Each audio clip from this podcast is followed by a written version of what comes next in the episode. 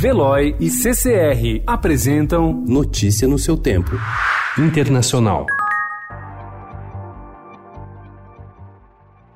Apesar dos avanços nas demandas sobre a reforma tributária, sindicatos e estudantes convocaram para hoje uma nova greve geral na Colômbia. Eles exigem uma negociação permanente para resolver a pauta pela qual o protesto do dia 21 foi convocado. O Comitê Nacional de Greves esteve reunido ontem pela manhã com o presidente Ivan Duque, juntamente com líderes empresariais, mas não chegou a nenhum acordo. Em resposta ao crescente descontentamento, Duque iniciou um diálogo nacional no domingo para abordar assuntos assuntos como a violência nas áreas rurais, a política ambiental e o crescimento com equilíbrio. A convocação para a nova greve de hoje tem também outra motivação: a morte do jovem Dylan Cruz, manifestante que estava em coma após ser ferido por um agente de segurança.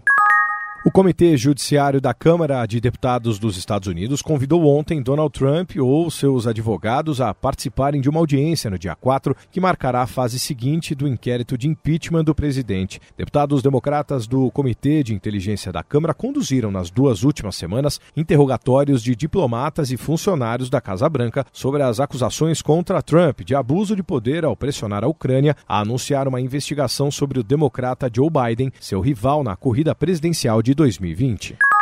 Mudança de hábito. Agora que o uso recreativo da maconha é legal em 11 estados americanos, além da capital Washington, e a maconha medicinal é permitida em 33 estados, o Dia de Ação de Graças se tornou um grande feriado para quem faz uso da erva. Em algumas famílias, a maconha se juntou às rodas de conversas entre os pais e filhos crescidos na temporada de festas, que vai do Dia de Ação de Graças ao Ano Novo. Nos Estados Unidos, alguns pais estão retomando o uso recreativo depois de anos de abstinência na meia-idade e agradecem o fato de seus filhos estarem por perto para alertá-los sobre a potência da erva. Notícia no seu tempo. Oferecimento de Veloy. Piscou, passou.